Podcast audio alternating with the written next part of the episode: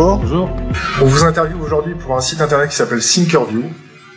On voudrait avoir votre avis sur euh, la crise, la finance, le dévoiement de la finance peut-être, avoir votre avis euh, pertinent, votre capacité d'expertise, peut-être de terrain pour Jean-Manuel. Jean-Manuel Rosan, présentez-vous. Bonjour. J'ai travaillé pendant 30 ans dans le domaine de la finance comme trader et après comme euh, conseiller de différentes formules d'investissement. Et depuis trois ans, j'ai arrêté la finance pour euh, me consacrer à un moteur de recherche qui s'appelle Quant. J'ai aussi écrit un livre sur la finance qui s'appelle Le Fric, que j'ai rédigé en 1989 et où j'expliquais pourquoi j'allais arrêter de faire du trading. Hervé de Carmois, bonjour. Bonjour, rebonjour, tout à fait. Est-ce que vous pouvez vous présenter succinctement? Bon, moi j'ai fait de la finance pendant 35 ans et donc euh, en banque et en banque d'affaires et en ce moment euh, je travaille dans trois entreprises, une qui a été créée il y a 15 ans et qui fait de l'intermédiation euh, et qui s'appelle Tradition, une autre euh, qui est à Lausanne et à Londres, une autre euh, qui finance l'infrastructure et qui est devenu un leader mondial, et enfin une affaire immobilière que j'ai euh, aidé à créer il y a 20 ans avec un prêt de 200 000 dollars et qui aujourd'hui pèse 200 millions en ayant fait quelques investissements judicieux. Vous avez oublié une carte dans votre manche. Vous êtes aussi euh, un membre important de la commission trilatérale. Oui. La commission trilatérale regroupe on, on, on, des tas de gens et donc euh, je suis l'un d'entre eux. D'accord. Je vais vous poser une, première question euh, pour entrer dans le vif du sujet. On a vu récemment le plafond de la dette américaine euh, arriver à son terme. On, voit le plafond de la dette américaine arriver tous les six mois à son terme. Euh, mais la croissance américaine semble repartir. Est-ce que vous pouvez nous expliquer un petit peu cette euh, différence de perception entre un État qui arrive à tous les six mois à demander qu'on relève le plafond de sa dette et une croissance qui a l'air ou qui semble repartir? Hervé? Elle repart pour une raison qui ne dépend ni des Américains ni de nous, c'est un cycle. Hein et les cycles économiques euh, durent entre 4 et 8, 9 ans et nous entrons très probablement dans un cycle plus favorable euh, après qu'il y ait eu destruction de richesses, euh, de façon à ce que les, les, méthodes anciennes et les industries un peu trop surannées euh, aux États-Unis et ailleurs euh, se renouvellent. Et là, en ce moment, on entre dans un cycle différent. Alors, la dette américaine, euh, elle augmente et elle augmente d'une façon qui ne me paraît pas démesurée, étant donné les 320 millions d'habitants et les 24 trillions de dollars euh, euh, qui caractérisent. Euh, voilà. Jean-Manuel Rosan, qu'est-ce que vous pouvez nous dire un petit peu sur votre métier passé de trader? Qu'est-ce que vous avez pu voir dans les salles de marché? Comment, comment, quel était votre rôle? D'abord un mot sur la dette américaine. Quand j'étais aux États-Unis, je me souviens la première fois que les marchés étaient inquiets pour la dette américaine, de mon expérience, je crois que c'était en 1981. La dette américaine a toujours été renouvelée et, comme le dit M. de Carmois, elle grandit, mais elle grandit moins vite que l'économie américaine, et surtout en ce moment. Et si l'économie américaine grandit si vite en ce moment, c'est parce qu'il y a bien sûr un cycle nouveau, mais ce cycle est caractérisé par deux choses, à mon avis, qui sont majeures et qui expliquent pourquoi la croissance et la richesse de demain va régler les problèmes d'hier, ce que beaucoup d'analystes refusent de voir, et donc les gens continuent, euh, je dirais, comme des bovins, à être négatifs sur le marché qui monte depuis cinq ans, eh bien, c'est parce que la richesse de demain va régler les problèmes d'aujourd'hui et d'hier. Pourquoi? Parce qu'il y a un milliard d'êtres humains qui vont accéder à la classe moyenne et ils vont le faire avec la maîtrise de technologies d'information, de savoir qui sont sans précédent dans l'histoire de l'humanité. Donc ça, c'est la force qui vient. Et ça fait cinq ans que les marchés montent. Et ça fait cinq ans que les mêmes analystes vous disent c'est épouvantable, ça va très mal, ça va te casser la gueule. En nous lisant le journal d'hier. Le journal d'hier, on s'en fout. Ce qui compte, c'est le journal de demain. Voilà. Ça, c'est ce que je voulais vous dire sur ce sujet-là. Je vais, je vais vous poser une question sur les salles des marchés, la profession de trader. Est-ce que les traders s'occupent un petit peu des fondamentaux de l'économie ou ils font simplement de l'analyse technique? Est-ce que c'est comment on fait pour être trader? Comment vous prenez vos paris? Par exemple, sur les pétroliers, est-ce que vous avez quelqu'un qui euh, dans les dans les salles de marché fait de la veille sur les produits pétroliers ou sur les nouvelles technologies? Est-ce que tous les matins vous avez une fiche d'analyste qui, qui, vous renseigne sur la, réalité des, des, fondamentaux de l'économie? Alors le, le il faut faire une réponse un petit peu longue hein, parce que c'est une question complexe. D'abord, il y a beaucoup de gens qui se disent être traders et qui ne sont que des courtiers. Les courtiers, ils n'en sont pas. La, des... la différence entre courtier et eh bien, un trader est quelqu'un qui prend une décision qui engage les capitaux sur les marchés, euh, sur les marchés des capitaux, et un courtier est quelqu'un qui appelle un trader pour lui suggérer une transaction. Évidemment, ce sont des euh, niveaux de comment dire. Il faut pour l'un et l'autre des métiers des talents différents. Pour être courtier, il faut être un bon vendeur. Et au fond, si on donne des mauvaises idées, c'est embêtant à court terme, mais enfin, on a toujours trouvé un autre trader. Quand on en aura ruiné un, la banque en engagera un autre, et donc les, courtiers ont, euh, vraiment doivent être des bons vendeurs plutôt que des bons analystes. Il y a des analystes dans les sociétés de courtage, et Parmi les traders, le monde moderne a créé beaucoup, beaucoup de spécialités. C'est pour ça que c'est difficile de vous répondre d'un coup. Juste un mot. Dans ces spécialités, il y a des gens qui font du trading macroéconomique basé sur des analyses et où il faut un coup d'œil global sur ce qui, se passe dans le monde. Qui vous, fait, qui vous fait remonter l'information? Moi, quand j'étais trader, évidemment, je ne lisais jamais le journal et je n'écoutais jamais personne. Ce qui m'intéressait à moi, c'était les prix, la vitesse à laquelle ils se formaient, la façon dont je les voyais bouger et comme je faisais surtout beaucoup d'options, les différences de prix entre une option et l'autre qui me permettaient de prendre des décisions. Donc c'était un mix à mon époque, c'est-à-dire il y a extrêmement longtemps, d'analyse macroéconomique extrêmement rapide et de décisions d'investissement basées sur les prix relatifs de différents instruments qui étaient de temps en temps trop chers ou pas chers. Ça, ça a beaucoup évolué, il y a beaucoup de choses maintenant. Hervé ce qui est important euh, aujourd'hui, euh, c'est que les méthodes ont évolué, la complexité des modèles mathématiques euh, euh, s'est accrue et demande des gens de plus en plus performants. Et la vraie question, c'est euh, qui doit prendre des positions. Et pour moi, les établissements bancaires ne devraient pas prendre des positions pour compte propre, quels qu'ils soient, parce que ils jouent de plus en plus des sommes importantes qui peuvent mettre en cause les dépôts dont ils ont euh, euh, la responsabilité. Vous parlez des effets de levier euh... Des effets de levier, et puis à quoi Quel est le rôle d'une banque? Le rôle d'une banque est de prendre de l'argent euh, qui vient des clients et de le mettre à la disposition d'autres clients qui veulent créer de la croissance économique. De la richesse. de la richesse, voilà. Bon, alors, euh, je ne pense pas que, euh, euh, d'une façon très pointue, lorsqu'une banque joue le marché, gagne quelquefois des centaines de millions en jouant le marché, elle contribue au développement économique. Jean-Manuel, est-ce que vous pouvez m'expliquer un petit peu la philosophie des salles de marché, la philosophie des, personnes qui évoluent dans les, salles de marché? Est-ce que le but premier d'une salle de marché, c'est de prendre de l'argent, de faire de l'argent et de reprêter de l'argent, ou c'est de prendre de l'argent et de prendre de l'argent? Il y a beaucoup de choses. Et dans une salle de marché, dans des salles de marché, il y a certainement beaucoup d'équipes qui ont beaucoup de rôles différents. Je voudrais juste prendre un petit peu de. je, voudrais, prendre un peu de recul. Je voudrais prendre un peu de recul. Je voudrais faire une réponse générique. Non, pas générique, précise. Historiquement, et mon expérience a été que le rôle principal de l'ensemble des acteurs a, été de créer de la complexité qui leur permettait de prendre de l'argent directement dans la poche de leurs clients en leur vendant des choses qu'ils ne comprenaient pas à des prix qui étaient trop hauts. Ça, c'est l'essence de l'activité des, des 30 dernières années.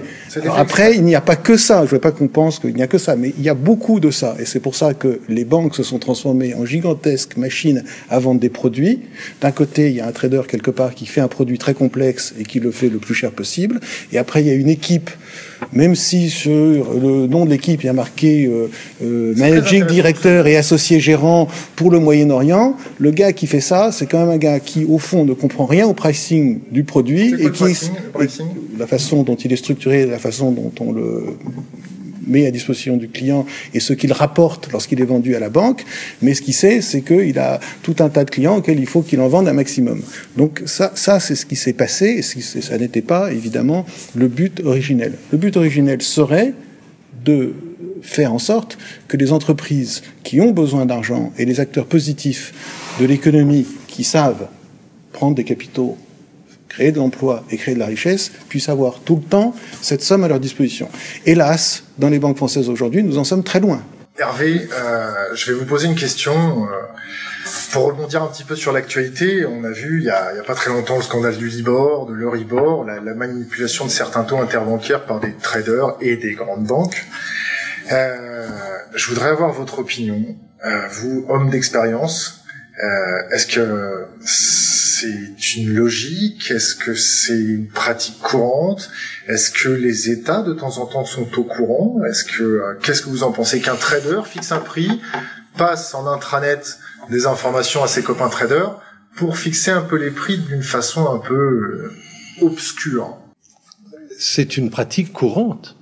Euh, c'est une pratique courante parce que les directions bancaires n'ont pas mis en œuvre euh, la formule de David Rockefeller pour la Chase qui a permis à la Chase pendant les 40 ans où j'étais euh, avec eux de ne pas avoir de difficultés liées à des pratiques douteuses. Quelle était cette règle? S'il y a un doute, il n'y a pas de doute. C'est-à-dire que chaque fois qu'un trader chaque fois qu'un directeur, chaque rencontré et pratiqué des, des, des, des décisions contraires à l'éthique de base d'une maison, il était renvoyé. Bon. Cela signifie que euh, toutes ces pratiques, il faut prendre comme hypothèse qu'elles sont connues euh, des chefs de service, qu'elles sont connues des directions générales et qu'elles sont tolérées à cause des, euh, bénéfices importants euh, que, que, ces pratiques induisent et pour la banque et pour les membres de l'équipe. Jean-Manuel. Une fois de plus, j'aimerais dire quelque chose de précis là-dessus. Le, le, le, le, mécanisme précis de perversion du système dans les cas où il a été perverti, car il n'a pas été perverti. référence à votre livre. Car il n'a pas été perverti tout le temps et partout. Mais le mécanisme précis, c'est le suivant, et, et, je le date parce que je l'ai vu de la fin des années 80, à un moment donné dans la finance, la finance appartenait principalement à ses propriétaires, c'est-à-dire chez Goldman Sachs, chez Sam Brothers, les propriétaires, c'était les associés gérants, et ils étaient responsables sur leurs biens. Et donc, quand il y avait un doute, il n'y avait pas de doute, parce que le risque était pour eux. À un moment donné, ces maisons sont devenues des sociétés par action. L'actionnaire en bourse était celui qui portait le risque, et les chefs de service, les directeurs, c'est-à-dire les chefs, se sont aperçus d'une chose merveilleuse. S'ils donnaient beaucoup, beaucoup de bonus à beaucoup d'Indiens, ils pouvaient en réclamer un pour eux. Et le chef du chef aussi, et le chef du chef aussi, et finalement ça est devenu exclusivement, uniquement, une, oui, une course au bonus. Et c'est ça qui a ouvert la porte à des excès. Alors, il n'y a pas eu que des excès, mais il y a eu beaucoup d'excès. Et, et, le deuxième raison, c'est que les contrôles internes euh, ont considérablement failli. Quand je prends une banque où j'avais quand même euh, une responsabilité de direction générale, il nous a fallu quatre ans, hein, alors que j'étais conscient un peu du marché, puisque j'étais trader au début de ma vie professionnelle, euh, pour installer des contrôles en profondeur sur toutes ces transactions. Et les auditeurs euh, euh ont mis des années à attirer dans leur rang d'anciens traders pour pouvoir vérifier. Euh, pour des questions de salaire que Pour des questions de salaire, pour des questions de confort. Comment est-ce qu'on fait entrer deux traders dans une équipe de dix contrôleurs? C'est pas aisé à gérer, hein, etc. Donc tout le monde a été en retard. Et tout le monde a été en retard à la fois parce que les sommes en jeu pour les entreprises étaient très importants, les gains pour les individus euh, encore plus, et donc il y a eu une connivence généralisée. On va, on va rebondir voilà. sur l'actualité. On va rebondir sur l'actualité euh, avec les amendes que certaines grandes banques euh, ont reçues des gouvernements et des autorités de régulation des marchés. Euh, pour faire une comparaison, une grande banque qui a payé euh, son amende, pour faire le parallèle, c'est l'équivalent d'une amende de 25 euros pour quelqu'un qui gagne 50 000 euros, c'est-à-dire une broutille. Euh, Hervé, je vais rebondir sur vous. Est-ce que les États ils comprennent quelque chose? Est-ce que la, la complexité des, des, mécanismes de marché, des mécanismes de finance, des mécanismes de salle de marché, la complexité des traders, n'embrume pas les régulateurs des gouvernements Le mot les États est un mot vague. Il y a des, il y a des directions spécialisées au Trésor. D'accord. On va prendre l'exemple de Bercy. Est-ce que les fonctionnaires de Bercy sont suffisamment compétents et courageux pour demander des comptes? Ils le font, ils ont amélioré leurs équipes, euh, ils n'arrivent pas, pas plus que les auditeurs extérieurs, à vérifier le fin fond et le détail des opérations qui sont faites et qu'il arrive que euh, euh, une banque que je connais très bien a perdu 200 millions de dollars qui sont euh, qui ont été comptabilisés un mois après l'arrivée des auditeurs, des commissaires aux comptes et des, et des contrôleurs. En d'autres termes, ces opérations sont extraordinairement complexes et euh, l'État, euh, les commissaires aux comptes, les, les, les, organismes de contrôle interne sont rarement dotés, étaient rarement dotés des hommes qu'il fallait. Ils le sont beaucoup plus aujourd'hui. Jean-Manuel, un mot? Je, je, pense qu'il y a toujours et il y aura encore des problèmes spécifiques où le contrôle est difficile, le contrôle est un peu lent, les gens qui font le contrôle n'ont pas tout le pouvoir, tout l'accès, et au fond, finalement, ils peuvent avoir toujours un petit peu de retard. Cependant, je pense que d'une façon systémique, si on prenait tout le système financier et qu'on prend deux dates, 2007, quand le système financier était truffé de subprimes et de trucs extrêmement dangereux qui allaient exploser, et 2013 ou 2014 aujourd'hui, je pense que d'une façon globale, ça va beaucoup, beaucoup, beaucoup mieux. Et euh, moi, je suis encore aujourd'hui très positif sur l'économie mondiale, sur la croissance et sur les marchés. Je pense bien sûr qu'une crise est possible. Je ne crois pas qu'elle viendra de ce même genre de problème. Elle viendra de, de, euh, Là, il faudrait le journal d'après-demain et je ne l'ai pas. Je ne sais pas. Je ne peux pas dire. La Chine, peut-être. Oui, en général, elle vient toujours d'un endroit surprenant. Donc, euh, c'est difficile à dire. Là, je peux, je peux pas vous répondre. Aujourd'hui, on ne, on ne, voit vraiment, et c'est très bizarre quand on est français, on va, je vais choquer. Aujourd'hui, on ne, on ne voit que que du que, que, du rose ou du rouge ou du bleu à l'horizon. C'est-à-dire qu'on ne voit pas de danger. On, on, voit un monde qui va de plus en plus vite, de plus en de mieux en mieux, où il y a de plus en plus d'opportunités, de plus en plus de savoir et de talent et de plus en plus de solutions. Et de et, plus et... en plus de capitaux. Voilà. Pour des projets. C'est-à-dire que ce qui manque à l'heure actuelle, euh, c'est les projets parce que il y a en gros une trentaine de trillions de dollars investis dans du monétaire, dans des prêts aux États, etc. Je veux dire, l'argent, il est là. Pour, pour, pour, pour, vulgariser un petit peu, euh, ces capitaux sont basés sur une promesse d'un travail futur. Si je synthétise très trivialement le, le, le ils sont basés sur des bénéfices énormes réalisés par des pays qui vendent des matières premières ou sont très efficaces, euh, euh, comme euh, le Japon, l'Allemagne et, et, la Chine.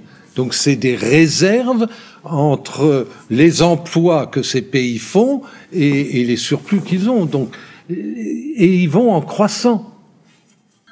Très bien. Jean-Manuel, les matières premières, qu'est-ce que vous en pensez?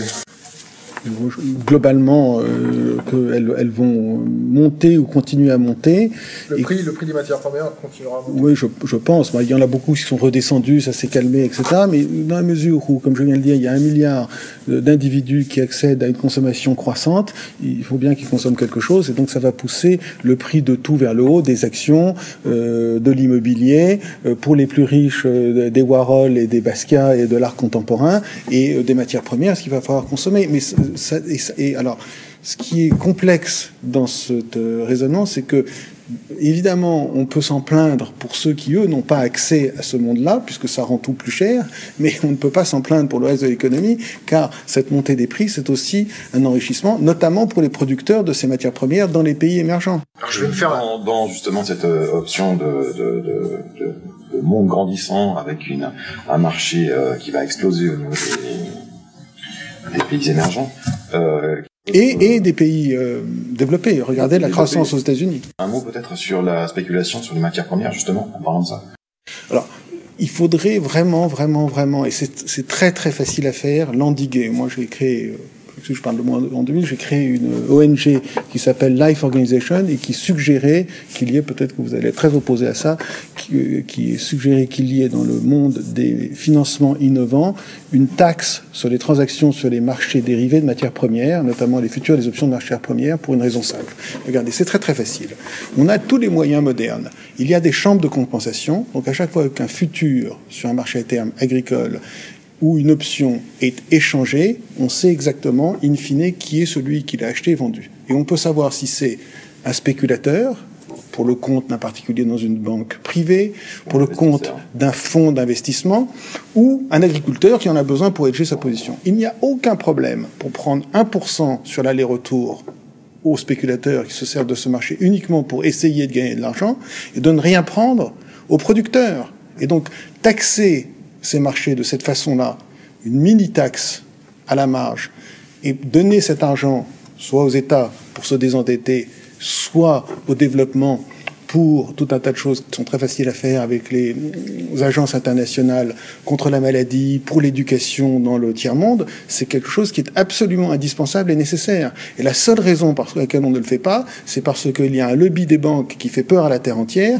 et qui dit le monde va s'effondrer si on ne le fait pas. Mais ça, c'est vraiment de, de à mon sens, si on le fait, si on le fait, et à mon sens, c'est vraiment du mou pour le chat. C'est faux, c'est un mensonge. C'est exact, c'est exact. Nous, nous, devons sanctionner d'une façon ou d'une autre la spéculation pure et permettre les opérations de couverture des producteurs. La difficulté, c'est dans la mise en œuvre, hein, parce que euh, il faut avoir l'accord de 30 ou 40 pays.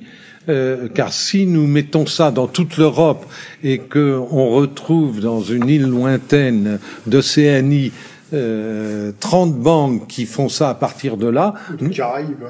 Ou de Caraïbes, si vous préférez. Euh, euh, donc, pour ça, il faut euh, avoir euh, l'accord des 30 principaux pays dans le monde, à commencer par les États-Unis. Mais c'est fondamental de faire ça. Et il va, ça, ça, va pénétrer lentement les élites américaines, européennes et asiatiques je pense que dans les 10 à 15 ans qui viennent, euh, on aura fait un progrès. Vous parlez des élites. Un, mot là-dessus. Un, un, tout petit mot alors. Je vous en prie. Monsieur de Carmon a raison, c'est compliqué de convaincre les, les, les, élites. Euh, ça fait 32 ans que je travaille dans le monde de la finance. J'ai des copains donc depuis ce temps-là, dont certains ont des grands hedge funds aux États-Unis. J'en ai appelé deux parmi les plus grands hedge funds pour leur dire soutiens-moi sur cette micro-taxe sur les marchés dérivés. C'était il y a deux ans. J'essaye encore de les revoir au téléphone. Ils me prennent pour un fou. Voilà. Ils veulent, ils, ils en veulent pas. Et ils ont tort. Et un jour, ils comprendront. Ah oui, ils vont comprendre quand la fourche sera à leur porte. Ça, c'est sûr. Oui. Hervé, euh, vous parlez des élites. Euh, vous, quand vous, vous le, le, le, concept élite, c'est, c'est les 1%, le fameux 1%. Qu'est-ce que ça, ça résonne Qu'est-ce que veut dire élite pour vous?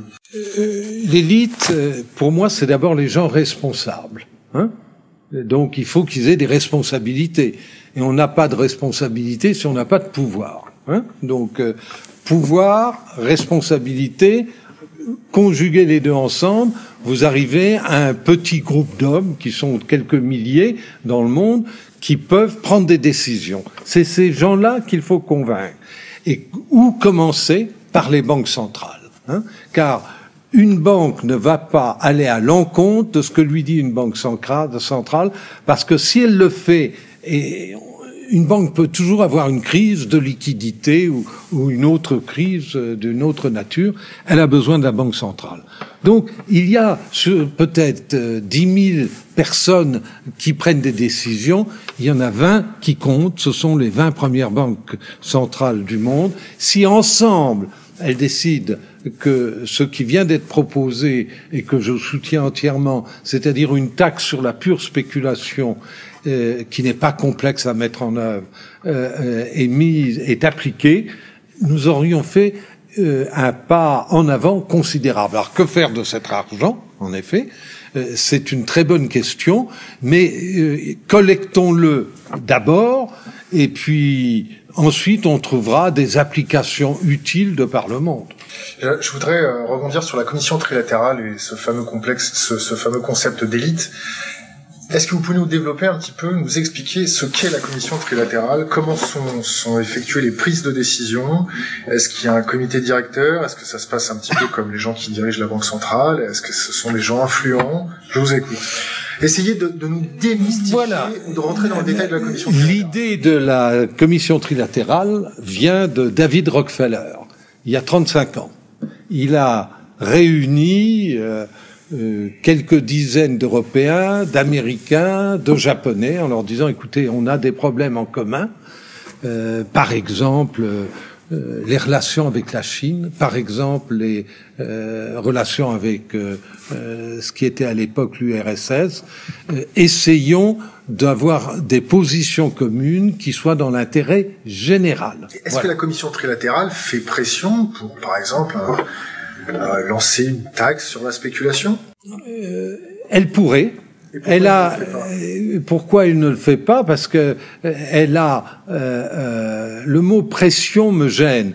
À partir du moment où vous avez 150 Européens, euh, 120 Américains, 150 Asiatiques, et nous avons mis 10 ans à avoir des Chinois euh, dans notre groupe, qui euh, euh, ont écouté les raisons pour lesquelles on devrait continuer à libérer le commerce, contrôler beaucoup plus ardemment euh, le, le système bancaire, éviter la spéculation, euh, euh, être d'une plus grande générosité à l'intérieur des pays à l'extérieur et, globalement vis-à-vis des plus pauvres, euh, ça crée un mouvement. Et notre rôle n'est pas de prendre des décisions, c'est de prendre des orientations reprises par des dirigeants de tous bords. Euh, nous avons toujours euh, des, des dirigeants politiques qui viennent d'un parti et qui viennent de l'opposition. Nous avons des gens qui viennent des syndicats et, et, et, du, et des affaires. Et ensemble, on essaye d'élaborer euh, des solutions aux problèmes euh, des migrations, de- des capitaux. euh, et euh, nous essayons ensemble de travailler. Et le seul fait de travailler ensemble pendant trois jours, quelques années de suite, fait que notre mentalité évolue. Hervé, un dernier petit bout pour finir euh, sur, sur l'organisation. Euh, quand, vous, quand, quand, quand la commission trilatérale a accès à des gens très importants, alors vous nous avez dit de syndicats, de, de, de- peut-être du journalisme un petit peu, non? Oui, absolument. Euh, Est-ce que d'un point de vue extérieur, ça peut être perçu par la population comme une collusion malsaine que des syndicats se retrouvent avec des chefs d'entreprise et des journalistes autour d'une table, table pour vulgariser se tapent la pogne ou se font la bise ou échangent sur des, sujets un peu plus complexes. Est-ce que vous trouvez pas qu'il y a un petit peu un conflit d'intérêts? Et je vous prends un exemple. Des gens puissants, une caste, j'aime pas le mot caste, mais des gens puissants, d'une certaine élite, comme dans tout échantillon de population, il y a souvent des délinquants ou des gens qui ne sont pas de bonne foi.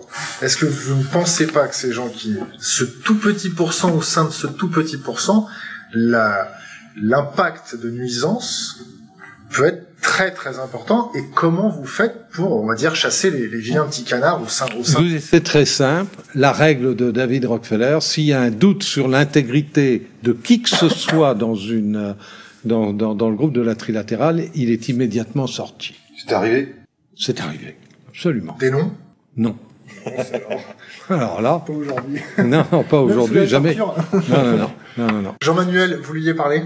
Oui, je disais que je, voulais réagir et dire qu'une fois de plus, l'ennemi, quand la commission trilatérale se réunit et fait des suggestions, il y a un lobbying inverse souvent qui se met en place pour que les choses n'arrivent pas, notamment par exemple dans le cadre des microtaxes sur les marchés financiers.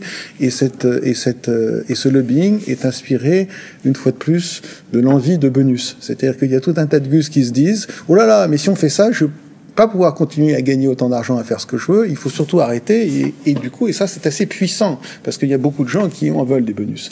Et, et je dois dire quand même, la chose suivante, c'est qu'il me semble que dans On cet univers-là, dans cet univers-là, et dans d'autres univers, qui est celui, je crois, des très grandes sociétés, il y a énormément de gens qui croient mériter des très gros salaires qu'ils ont, et c'est faux. C'est absolument faux. Car en réalité, si vous essayez de réfléchir à où est la création de valeur Est-ce que c'est dans l'activité de l'individu ou c'est ce que tout ce que l'organisation, la, société apporte à cet individu pour pouvoir faire son activité?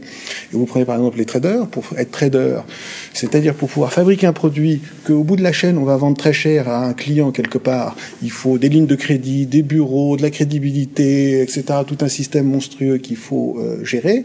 Et le gars qui est là, on peut le prendre, on peut l'ôter, on peut en mettre un autre, il est assez remplaçable. Et donc en réalité, la valeur appartient à 98% à l'organisation et à 2% à l'individu, et un ensemble d'individus de collusion essaye de faire croire que c'est le contraire, que c'est 50-50. Et tant que ça continuera, on, sera en échec. Mais c'est faux, c'est juste faux. Hervé, des solutions. Apportez-nous des solutions aussi. Il y en a une. Il y en a une, c'est de ne pas faire ce qu'a fait Chase Morgan. Chase Morgan a perdu 9 milliards l'année dernière. Et Chase Morgan qui est une banque Oui, oui, oui, une très grande banque, la première banque mondiale. Et le patron, en 2013, a reçu 23 millions de bonus. Milliards, À 23 millions ou 23 milliards Non, 23 millions de bonus. C'est colossal pour un individu qui a perdu 9 milliards. Voilà. Alors ce que je veux dire, c'est que euh, que faire? Avoir des conseils d'administration responsables, que la Banque centrale vérifie que les normes de rémunération des dirigeants euh, soient cohérentes et justes, car là où il y a injustice, euh, ça répercute sur l'intégrité à tous les niveaux d'une organisation. Et on n'a pas parlé de sanctions. Eh ben, on aurait dû renvoyer le euh, Monsieur Diamond. Jimmy Diamond? Ah mais absolument. Il a perdu 9 milliards. Hein? Renvoyer ou le mettre en prison? Bon, ça c'est votre problème, c'est pas le mien. Hein le, mien, c'est que les banques doivent euh, euh, euh gérer leur euh, conseil d'administration, leurs dirigeants, en fonction de l'intérêt à long terme des clients, de la maison et de l'industrie. Et là, si on prend le cas de JP Morgan, 9 milliards de provisions, un président qui reçoit 23 millions, euh, ça n'est pas cohérent avec l'intérêt général. Alors justement, dans le, dans, dans je reprends le, le mot de l'intérêt général, euh, dans la commission trilatérale et dans plus euh, globalement d'ailleurs dans tous ces, ces grands euh, ces grands think tanks euh, très particuliers comme Bilderberg aussi, CFR, pourquoi pas. Euh, et vous parliez tout à l'heure de représentation de toute euh, catégorie. Oui. Où sont les jeunes? Où sont les jeunes? Où ah, sont les une, je, je, suis ravi de cette question parce que nous sommes en train de formuler la proposition à l'intérieur de la commission trilatérale de recruter des gens de 30 à 45 ans, parce que les autres ont quand même un âge plus avancé, et, de façon à les intégrer dans notre réflexion. Mais ça prend du temps parce que vous êtes allé, vous êtes-il à Russie arrivé d'inviter des gens, des représentants, j'allais dire de de la sagesse populaire quelque part. Hein. J'ai l'abbé Pierre qui me vient en tête. Il n'est plus là, il n'est plus de ce monde, mais euh, des représentants de ce type-là. Euh, est-ce qu'on a pris un abbé Pierre euh, laïque euh, à l'intérieur de Oui, on prend des gens qui ont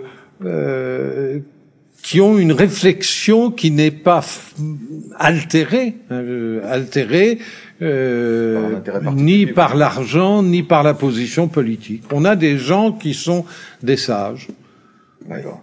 Oui, parce que je, je, voudrais, je voudrais dire un mot. De même que j'ai dit que l'ennemi de, des solutions qu'on propose, c'est, on va dire, le bonus, et dont on l'a bien vu dans le cas de Monsieur Diamond, qui lui est en haut, tout en haut, et qui lui se donne un très gros bonus qui permet à tout le monde en bas d'en avoir un aussi. Je crois que la solution, et quand vous dites par exemple c'est les 20 banques centrales qui devraient commencer à agir, c'est vrai, je sais que les banques centrales sont souvent, souvent indépendantes du pouvoir politique, mais je pense que la seule solution vraiment est politique. C'est-à-dire qu'il faut que, je rebondis sur ce que vous dites, que suffisamment d'individus dans la société prennent conscience à la fois des problèmes et des solutions pour élire des politiciens qui, eux, imposeront une solution. Et prenons un exemple de comment ça peut se faire, comment ça peut se faire à la marge, qu'il faut déjà pas avoir des politiciens qui soient suffisamment à ce moment-là euh, volontaires et détachés de la, de la haute finance pour pouvoir imposer ces décisions, puisqu'ils savent à l'heure actuelle que euh, s'ils imposent ce type de décision au marché financier, comme le disait Monsieur de Carmois tout à l'heure, si ça passe pas tout droit, ça passera par à côté, euh, et eux, leur prochain mandat saute. Je, je pense que d'abord, il faut faire une prise de conscience générale auprès du plus grand nombre possible de personnes.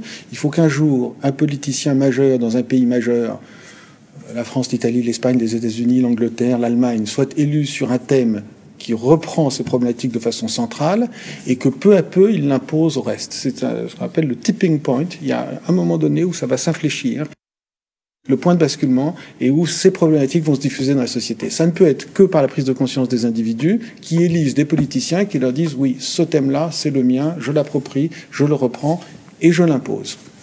Et je vais vous dire quelque chose qui va peut-être vous surprendre. On a failli et ça ne veut pas dire que je vote pour lui, ça ne veut pas dire que j'ai soutenu ce qu'il a fait par ailleurs. On a failli avoir ça en France avec Nicolas Sarkozy, qui, à la fin de son mandat, avait euh, parfaitement compris une chose, c'était l'intérêt de la taxe, euh, de la microtaxe sur les marchés innovants, et qui voulait l'imposer. Juste sur ce sujet-là, il était très près d'être le premier politicien majeur qui était prêt à porter ce sujet-là. Hervé? C'est exact, enfin c'est factuel ce qui est dit. Euh, euh, comment créer un mouvement? Eh ben, il faut d'abord convaincre les journalistes économiques, il faut convaincre euh, des, des, des, journaux tout court, il faut avoir des réunions avec des députés. Moi, j'ai participé à certaines de ces réunions. Il faut dire que nos députés connaissent assez peu de choses sur les questions financières et économiques et peuvent s'améliorer, mais ils sont souvent curieux. Hein et c'est un long travail pédagogique. Alors justement, on parle des, des journalistes. Euh, Peut-être que c'est ça n'est pas assez relégué euh, par les médias mainstream. Euh, et je profiterai de ce, cette petite réflexion pour me dire euh, comment se fait-il que des que dix simplement dix, personnalités se regroupant dans un hôtel euh, amènent une foule de paparazzi, alors que vous-même, quand vous vous réunissez euh, pour la trilatérale, euh, personne n'en parle nulle part.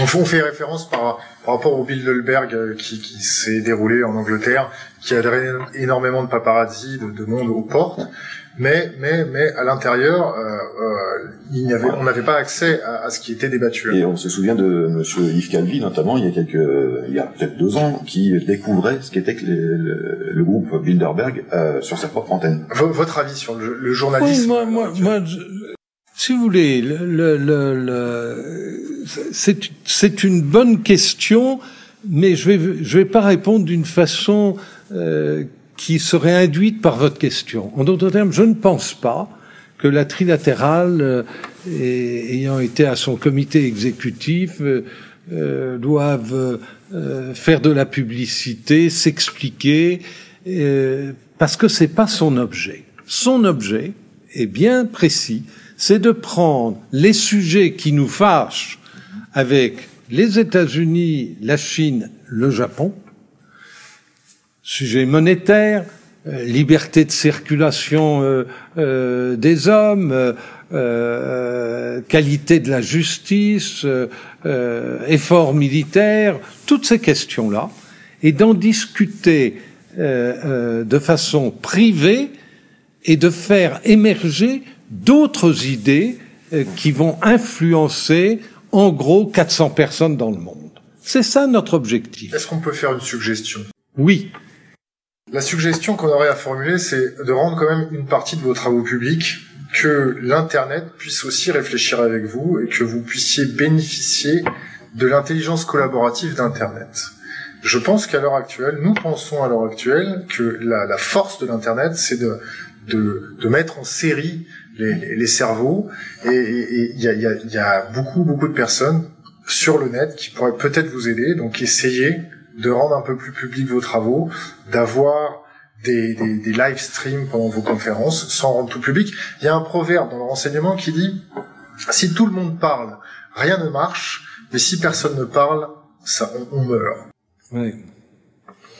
Oui, oui, oui. Que nous dussions améliorer notre communication, vous avez raison. Hein.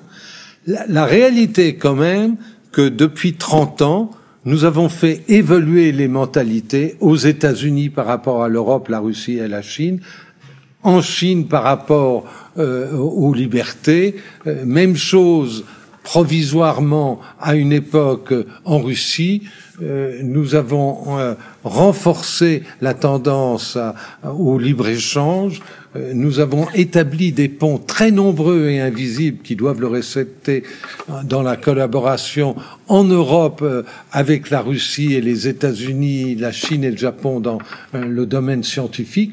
Donc on a fait un travail invisible important. Permettez-moi de dire que je, corrobore un peu ce que euh, disent nos amis de Thinkerview. Je crois qu'aujourd'hui, on a extrêmement besoin, et, et, je pense que ce sont les internautes et ce sont les gens partout dans le monde qui ont besoin d'une haute autorité morale dans laquelle ils puissent avoir confiance. Car il y a une vraie crise de confiance, en même temps qu'il y a une diffusion massive du savoir. C'est-à-dire qu'il y a de plus en plus de gens qui comprennent les problèmes, et qui, évidemment, étant incapables ou impuissants de les résoudre, se mettent à désespérer. Et beaucoup de jeunes sont dans cet état-là. Et donc, s'il y avait une autre autorité morale, je comprends très bien que depuis 30 ans, vous avez influencé un petit nombre de décideurs. Mais euh, je crois que si c'était possible, si vous pouviez être représentatif d'une morale euh, crédible vis-à-vis d'un très très grand nombre de gens, ce serait pas mal non plus. Oui, parce que je, je, rebondis justement sur cette, euh, cette euh, autorité morale ainsi que sur les personnes influentes dont vous parliez tout à l'heure. Euh, quelque part, chacun agissant un peu pour sa paroisse, euh, au sein de ce cercle de membres extrêmement influents, euh, vous comptez sur une sorte d'équilibre des intérêts. Est-ce qu'on peut pas aussi craindre, nous, gens extérieurs à ces, à ces cercles, une, des convergences d'intérêts euh, parmi les personnes décisionnaires qui nous pousseraient vers quelque chose qui n'irait pas forcément dans le sens du bien commun. Ce que nous, on n'ira pas à un équilibre des intérêts. Il va y avoir un équilibre des débats. C'est-à-dire que nous allons trouver euh, des Américains qui vont être très euh, opposés à certaines politiques en Afrique ou, ou, ou, ailleurs, des Japonais qui ne veulent pas libérer leur euh, commerce interne, nous allons trouver toutes ces opinions exprimées. Et parce qu'elles seront exprimées avec force, prenons la libération du commerce au Japon par des Américains et des Japonais, les dirigeants japonais vont revenir chez eux et dire écoutez, il faut, il faut prendre ça en considération. Et ils vont contribuer à faire évoluer. Alors, évoluer vers quoi? Euh, Vers plus de démocratie, parce que c'est le thème central donc plus de liberté, plus de gens qui participent aux décisions, plus de considération pour l'intérêt général. Alors, est-ce que euh, nous comprenons bien à tout moment ce qu'est l'intérêt général? Il y a matière à s'améliorer et nous l'essayons. Nous venons venir des gens opposés à nos vues hein, et qui ont des vues opposées entre eux de façon à bien discuter. Bon, euh, et nous restons, je pense, modestes, c'est-à-dire que très bien, on débat, on a des spécialistes, et puis chacun repart dans son pays en essayant de faire bouger la chose. D'accord. Donc on, on, il n'est pas illusoire d'imaginer de voir euh, des groupes tels que le vôtre pousser des, euh, des nouvelles solutions. Un État. Dans, dans les je parle dans la transition énergétique qui s'impose à aujourd'hui, des nouvelles solutions qui pourraient mettre en péril des lobbies qui pèsent des milliards. Je pense au pétro. Euh... Est-ce que, est-ce que vous arrivez jusqu'au choc frontal avec les lobbies? Est-ce que la commission trilatérale, par ses préconisations, en arrive au choc frontal? On arrive à ce que euh, sur des sujets comme l'énergie, nous avons deux thèses exprimées à une réunion où il y a 150 personnes absolument opposées. Quelles sont-elles? Euh, le, le, degré d'investissement qui doit être soutenu par les États euh, sur les nouvelles énergies. Euh, il y a une thèse euh, d'un grand pays européen qui a euh, investi des dizaines de milliards et, et, et, et qui n'a obtenu aucun résultat. et vous avez d'autres pays qui, comme le nôtre, qui pensent que une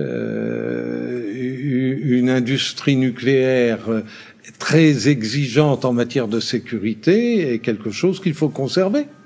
Tandis que nous avons des vues absolument opposées à la France qui s'expriment à la trilatérale. Jean-Manuel, euh, vous, avez été gestionnaire de fortune, euh, de très grosses fortunes. Euh, Est-ce que vos clients vous demandaient simplement du rendement ou il y avait vraiment une, une éthique dans l'investissement? Est-ce que par exemple vous aviez une partie de votre portefeuille pour de nouveaux projets ou des choses comme ça?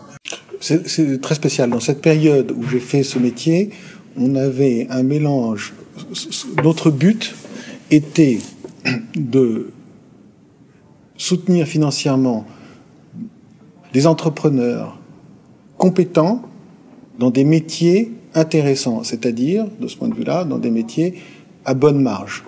Et donc, tout l'exercice que j'ai fait pendant euh, les 15 ou 16 ans où j'ai fait ce métier, c'était de trouver des gens qui étaient forts dans des métiers qui étaient bons et de trouver des façons avec divers clients de euh, leur permettre de grandir. De ce point de vue-là, il y avait une finalité qui était évidente, c'est qu'on a aidé, dans certains cas, à la création massive d'emplois, puisqu'on a mis des capitaux aux mains de gens qui, partant à 12, sont arrivés à 7000. C'est pas mal. Mais je ne dis pas que c'était le seul but. Le but, c'était de trouver des façons de... À long terme, à moyen terme, à court terme? J'ai envie de vous dire que le long terme, c'est une, spéculation ratée devient un investissement. Mais, mais c'était pas ça l'idée. L'idée, c'était de trouver dans le monde entier et dans différentes industries des gens qui étaient très bons dans ce qu'ils faisaient et de, et, de, leur donner accès au capital nécessaire à leur croissance. et ça, ça, a bien marché. Une question, euh, est-ce que l'éducation est un placement euh, avec de bonnes marges? Euh, écoutez, je, je, ne sais pas, pour vous dire la vérité. Je suis pas sûr que l'éducation soit un domaine qui soit à 100% et uniquement de la responsabilité des privés. Je crois que c'est euh, forcément aussi euh, de l'État. Mais d'une façon générale, l'éducation est le placement avec la meilleure marge, puisque c'est par l'éducation et par le savoir que l'on crée la richesse, la croissance, le savoir, la démocratie et l'emploi. Donc sans éducation, il n'y a rien. C'est un placement sur du long terme Oui, mais c'est tout dépend qui le fait. Est-ce que c'est l'État ou est-ce que c'est des privés D'accord. Bonne question. Hervé Je vous vois sourire. Mais oui, je, souris parce que je pense que quand des clients euh, me confient de l'argent, euh, je pense long terme. Hein J'ai toujours pensé long terme. Donc c'est un placement raté? Non.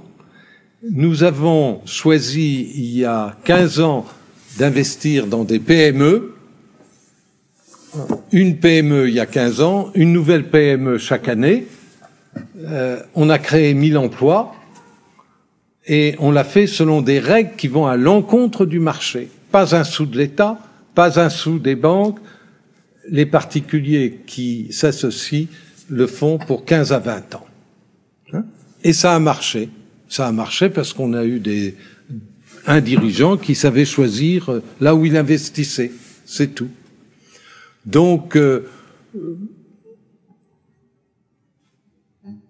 je continue? Oui. Bon.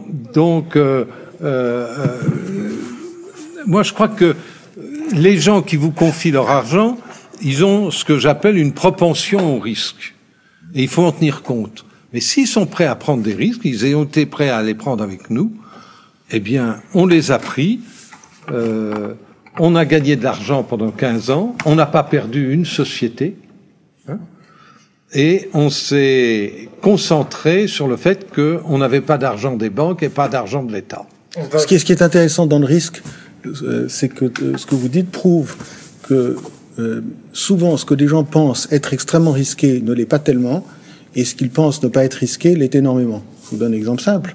Si en 2007, vous décidez d'acheter un panier des meilleures valeurs du monde, les cinq meilleures valeurs du CAC 40, et en même temps de mettre un peu d'argent dans le soutien d'une PME dans le domaine du numérique, par exemple, eh bien vous vous dites mon panier CAC 40, il n'est pas risqué, mon panier PME, il est risqué. Ben, c'est le contraire. Le, PME, le, le, panier pas risqué selon euh, les canons de la gestion, ben, il fait moins 80% en deux ans, et puis l'autre, eh ben, il réussit. Donc c'est vraiment cette, cette, cette, appréciation du risque, c'est vraiment quelque chose de clé. Aussi parce que les banques centrales ont injecté énormément de liquidités et que euh, il y a certains, certains ont pris des positions en 2009 euh, sur des bancaires en prévoyant le fait que les États ne laisseraient pas tomber les banques. Et ils ont fait énormément de profits.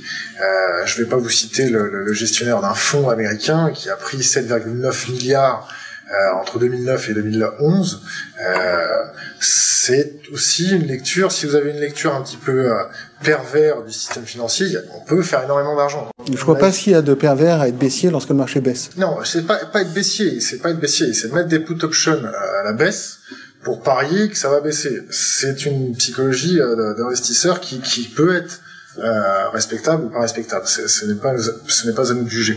Par contre, parier que les États ne lâcheront pas leur banque et faire de la spéculation là-dessus, ça peut être discutable. on va pas, on va pas en revenir dessus. Ça, ça, mériterait une autre interview. Euh, on, on, va vous poser une dernière question. Est-ce que mon collègue a d'autres questions? Euh, J'aurais bien aimé avoir un petit mot euh, de votre part sur le marché transatlantique. Très bonne question. Euh, les marchés transatlantiques et euh, plus particulièrement le fait que les très grosses sociétés, on pense évidemment à Monsanto, puisse demain éventuellement euh, tenter un procès à un pays, ce qui est totalement euh, euh ubuesque à l'heure actuelle, mais euh, cette, cette, simple pensée me, me frise un peu les neurones. J'aurais souhaité savoir ce que vous en pensiez. Qu'on mette à, la même échelle, en fait. Le marché transatlantique comprend des sociétés dont certaines ont des chiffres d'affaires euh, égale à un pourcentage significatif de certains États européens. C'est une réalité. Bon, euh, elles créent de l'emploi, elles créent de la richesse, euh, elles sont euh, sous la loupe euh, des autorités diverses, américaines et européennes, et dans l'ensemble, elles se comportent à peu près bien. Dans l'ensemble. Alors, est-ce qu'il y a des excès? Oui. Hein, euh, récemment, j'ai vu des, des excès dans, dans, dans, la chimie et dans le médical. Hein. Bon, mais quand vous prenez euh, les 300 premières sociétés euh, euh, mondiales, je dirais que ma critique n'est pas dans ce qu'ils font, mais de ce qu'ils ne font pas. C'est-à-dire qu'il y a plusieurs milliers de milliards de dollars qui ne sont pas investis par ces sociétés qui sont sur leur bilan et qui alimentent certes la liquidité mondiale, mais nous aimerions mieux qu'elles les investissent pour créer de la richesse et de l'emploi. Et elles ne le font pas, et la vraie question, c'est pourquoi? Et la réponse? Et la réponse, c'est un manque de projet. Un manque de visibilité? Non, je pense pas. Je pense que euh, euh, quand moi je connais des sociétés qui ont 30, 50 milliards de liquidités et qui euh, n'ont pas en interne, à travers leur centre de recherche, à travers tous les éléments, les propositions de, de, de, de leurs commerçants, euh, créé suffisamment de nouvelles idées qui, elles, doivent être mises en œuvre. Et donc, euh, on n'accuse jamais, mais il y a là un problème de direction générale. Deux dernières questions. On finit toujours nos interviews euh, par euh, des préconisations, des conseils. Euh, Jean-Manuel Rosan, un conseil pour les internautes qui nous regardent. choisissez le sujet. Alors, si on, si on reste, euh, on va, je vais diviser en deux. On en a parlé à d'autres occasions.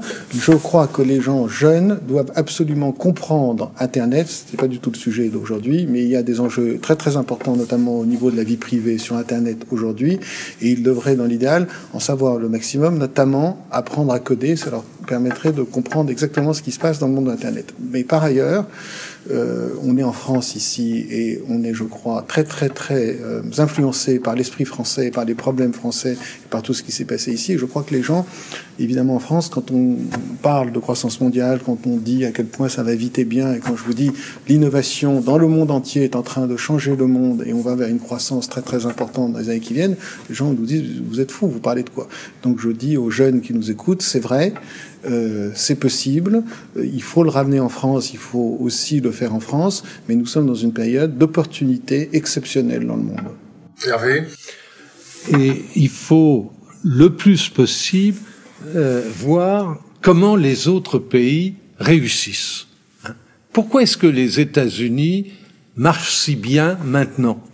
Et je vais, je vais vous donner un élément de réponse.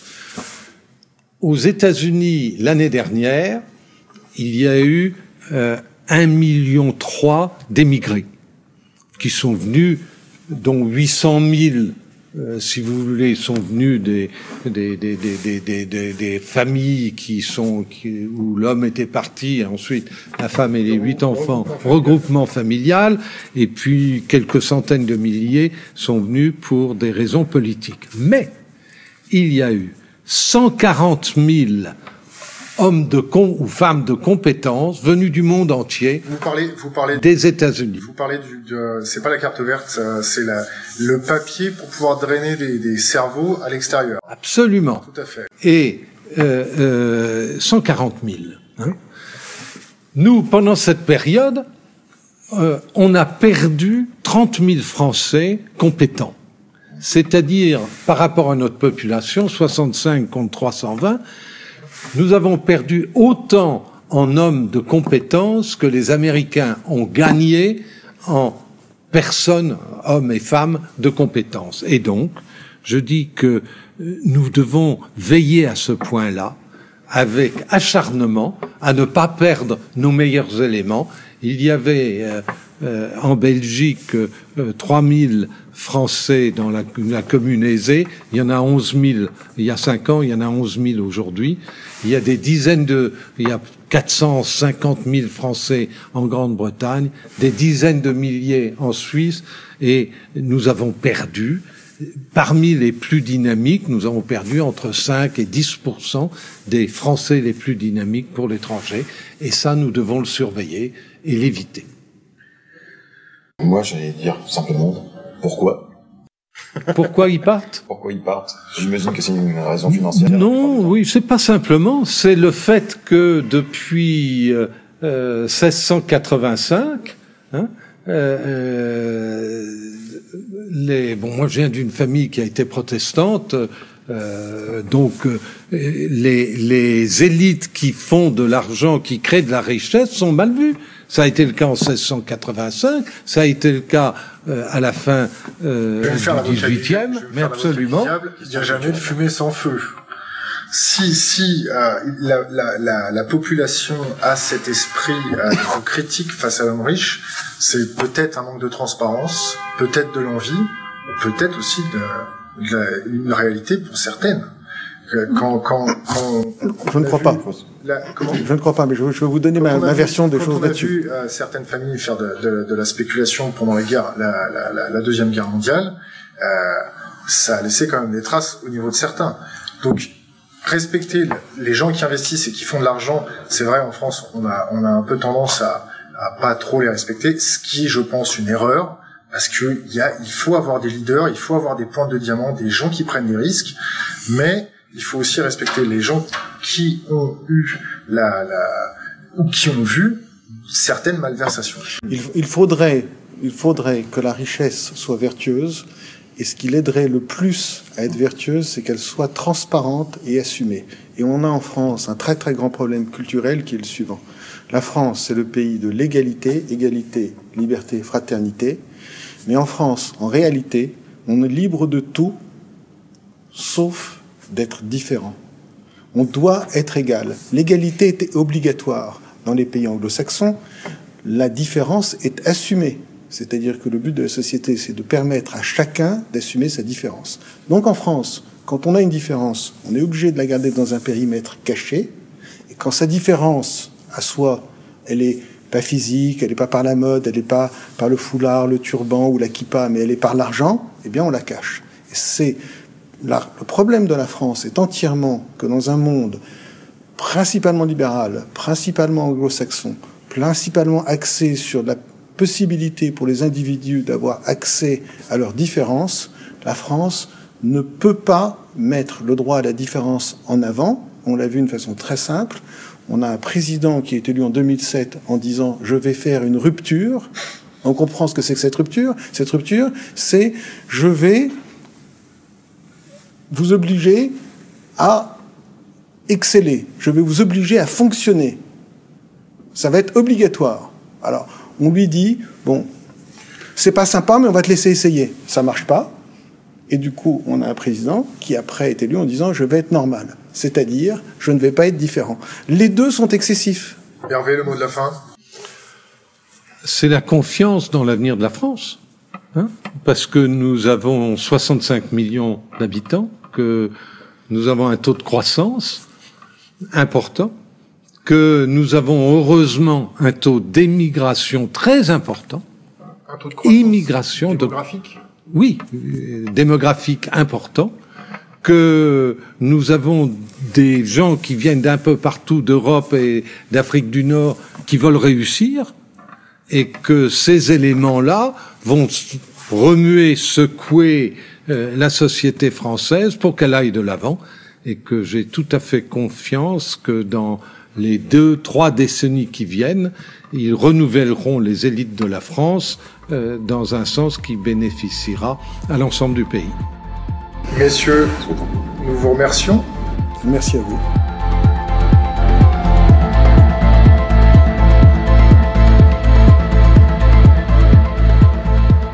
Euh, Ce qui est véritablement intolérable, c'est la surveillance de masse. Comme le disait Eric Fillol, c'est la présomption de culpabilité, c'est des violations massives de nos libertés individuelles qui ne peuvent en aucun cas respecter le principe de proportionnalité.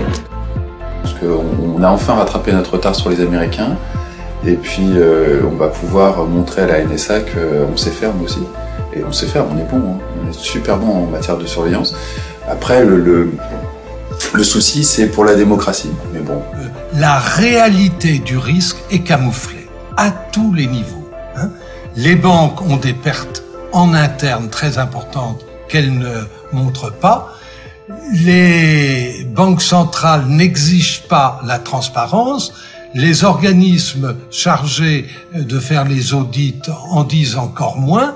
Et les directions générales se taisent dans toutes les langues.